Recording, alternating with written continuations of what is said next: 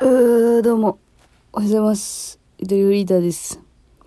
いや、なんか最近すげえ眠いんだけど、な、なんで？って思っててさ、なんでなんていうぐらい。まあ、確かに最近夜寝るのが、基本12時くらいうん、これ遅いのか早いのかもうわかんないですけど、皆さん何時ぐらい寝てる？普通。私大体いつも夜の11時には眠くなってたはずなんだけど、最近まあ12時ぐらい。まあだから1時間ぐらい夜更かしするような感じになっちゃってね。あの、ゴールデンカムイですわ。今更。ひんな、ひんな、ひんな、おそま。ね、ゴールデンカムイっていう、あの、アニメを見ててね。まあもともと漫画ですけど、今ネットフリックスに来てて、来てるのを見て、今更めちゃめちゃハマってるっていう。そういうの見てるから夜更かししてるっていうのもあるかもしれません。うん。あとね、あの、大豆田十和子と元、元夫の、うん元、三人の元夫たちが、うん。とかもね、今更めちゃくちゃ今ハマってるんですよ。いや、本当にね、タイミングが遅い。うん。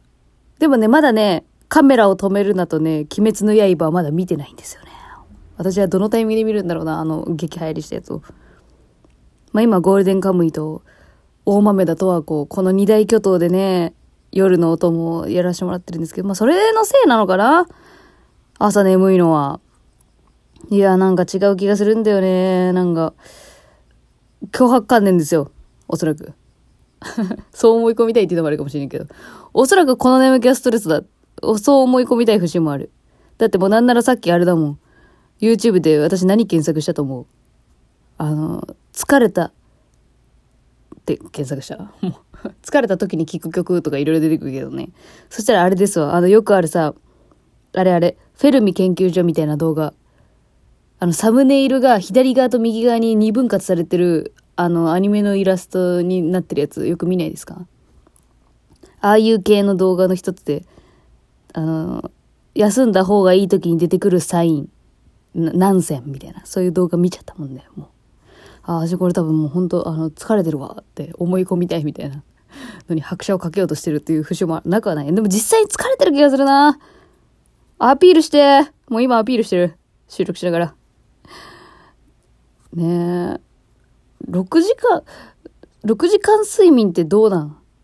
別に、多分ショートスリーパーの人からしたら全然十分寝れてるじゃんって感じだけど。やっぱ基本ね、7時間か8時間寝たい私からすると最近ずっと6時間になってるの。これね、まずいですね。いやー、だからなんかね、あんまりね、調子がね、なんかまあ、なんか体がだるいというか、で、こういう時みんなはな、な、どうしてます？なんかしょ、体に正直にやっぱ休むのが私は一番いいと、やっぱり思うけど、ああ、これでもやっぱそうなんだろうな。なんかやっぱね、なんかやらなきゃいけないことがあるんじゃないかって探してしまって、ああ、じゃあとりあえずこれからやるかみたいな、タスクを探してしまう。ねえ。生きづらいよ、勝手に。フリーターというのびのびとした生き方を選んでいるはずなのに、なんでこんな、ああっていう朝です。えーこんなテンションですが、お便りを読んで、ちょっと、なんか元気になるんじゃないかという希望をね、お便りにすがっていきたいなと思います。えーラジオネームとむちゃんさんからの普通歌です。え通信の高校に在籍しているので、家で一人が多く、ちょっと寂しいなと、 Spotify に潜っていた時、ヨドバズと遭遇。 Spotify って潜るって言うんだ。えーいいね。浸水にいたかい、私は。聞いていたら、だんだん猛烈な出会ってしまった感が襲ってきました。なんかこう、言葉選び好き。スラッシュ3つ。久しぶりに見たスラッシュの表現のやつ。ありがとうございます。嬉しいです。聞き始めたばっかりなので、これから過去トークを貪っていくのが楽しみです。応援してます。ありがとうございます。ぜひ応援よろしくお願いします。そしてここからが私はね、私はすごい興味をそそりましたよ。この後の言葉、4行ほどあるんですが。ちなみに僕は、共感覚があり、ゆとりさんの声と形と食感を感じます。あ、声の形と食感を感じます。ここからはゆとりさんの声の形と食感を教えてくれる。このトムちゃんの共感覚。みんな共感覚って知ってる？ちなみに。私もちょっとね、うろ覚えというか、なんとなく聞いたことあるなくらいでさっきググったんだけど、あの、通常の感覚とはまた別の感覚を同時に抱く人のこと。なんかそういう人、そういう人が持ってる性質のことを共感覚というみたいなんですけど、まあちょっと一言一句合ってなかったらごめんなさい。例えば、あの、その共感覚を持っている人の中でも7割方の人が、色字系の共感覚を持っているらしいのね。だから数字を見たとき、数字の3を見たとき、あ、これなんか緑っぽいなって思ったりとかするんだって。緑っぽい。色を感じる。数字。ね、聞いたことあるでしょ？なんか。だから紛らわしいのが、白っていう感じがあったとして、その白を見た時に紫色を感じるっていうことがあったりとかすると、その日常生活でちょっとややこしいなっていうのがあって、ちょっと不便な部分もあるみたいですね。え、でもすごい、その共感覚を持った人は芸術性が高いとか、なんかそういうメリットもあるとか、なんかそういうのね、あの、インターネットの知識で見ましたけど、めちゃめちゃかっけえやん。羨ましいんだけど。私も共感覚欲しいわって思ったね。それ見た時。そのトムちゃんが共感覚持ってるってことで、私の声と食感を感じるから、私の声と食感を今書いてくれてるの、この産業に分けて。聞いてみて、だから。だから他の共感覚を持ってる人は、あ、僕私と同じ共感覚だ、トムちゃんって思うか。それとも共感覚を持っていない人は、へえ、そうなんだ。私の声ってそれなんだ。想像してください。みんな頭の中働かして、今。えー、私の声ね、ゆとりフリーターの声は、形はスピーカーから20センチ離れたところに湾曲した板が出ていることが多いです。食感、触り心地はドライのイチゴを黄色いスポンジに振りかけた感じ。いや、わかるか？って思う。いや、いや、わかるか？いや、いや、なんかわ、わ、わからんけど、わからんけど、わからんという。え、すごい、でも言語化してくれてありがとう。でもわからん。っていうのが不思議で、とても面白いです。もう一回言いますよ。私の声の形がスピーカーから20センチ離れたところに湾曲した板。板なん私。しかも湾曲してるんだ。板湾曲させるの結構むずくない？で、できなくない？木だよ。木を湾曲させるどういう技術？結構技術必要よね。えー、スピーカーから20センチ離れたところに出てるよ。え、それって私が発言するたびにその板ってさ、揺れたりすんの？あの、声の波形ってあるじゃん、なみなみの。波形みたいな感じでさ、その板がさ、ブブブブって動いたりすんのかな？ありがとうねどう今、トムちゃん。これトムちゃん、トムちゃんと会話するためだけのラジオになってきてる。え、トムちゃん教えて。その板ってずっとその硬直したままなのか、私が喋るトーンを変えることによって板が変わるのか。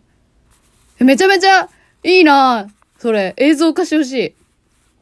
で、あと、えー、食感がドライのイチゴ、ドライのイチゴ、ドライフルーツだよね。ドライのイチゴあんま見たことないけど、ドライマンゴーとかなるけど、ドライのイチゴを黄色いスポンジに振りかけた感じ。振りかけたことない。まず。で、スポンジが黄色い必要があるのか。あ、でも映像化されてんだね、頭の中で。頭の中なのかな？実際に目、目で見れる、見れてるのかなそれは。そこすらも、摩訶不思議。未知の、未知の感覚や。え、これさ、どっち触ったらいいのか教えて。ドライのイチゴを触った感じなのか、それともそのイチゴが乗っかったスポンジの方を触った感じ。あ、でも振りかけた感じって書いてあるわ。私らが振りかける側なんだ、スポンジの上に。ど、どんな声私？それ。どこガサガサしてるってこと？私の声が。ガサガサしてるけど、昔は赤い実を持っていたイチゴの潤いを持っているっていうことでいい？なんや。自然の食べ物と人工物であるスポンジ。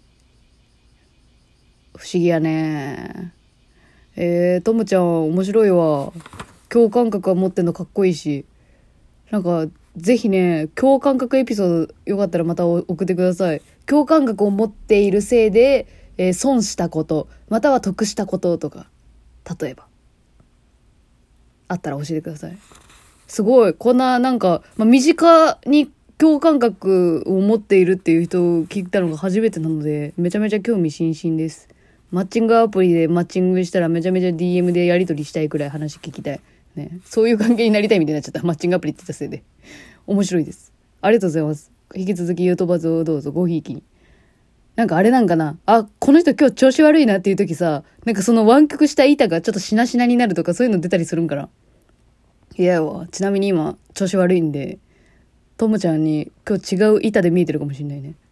面白い、マジで。こういう話好きだわ、本当に。え、そしてもう一個。ああ、ちょっとこんな短い時間でサクッと読むような内容でもないんですが、しっかり答えたいなっていう意味で。じゃあ別で撮ろう。別で撮るか。うん。じゃあもう一個ね、そう、しっかり読みたいなと思って、私が調子いい時にしっかり読みたいなと思ってるお便りがもう一つあるんで、これちょっとまた、あの、調子いい時に読ませていただきます。えー、あ、私のことかなって思ってる人は、ちょっとあの、待っててください。調子、調子いい時に答えたい。これは私の英語です。どうぞよろしくお願いします。まあ、とりあえずなんか、ネミ、ネミのでも共感覚の話聞いたらちょっと、ちょっとだけ覚醒したかな。私も共感覚ちょっと欲しいな。どうやったら、もう無理か。なんか遺伝のパターンが多いらしいですね。共感覚持ってるって。まあインターネットの知識ですけど、それこそ。そのインターネットの知識間違ってるのがあったら訂正してくださいね。ぜひね。トムちゃんさん的に。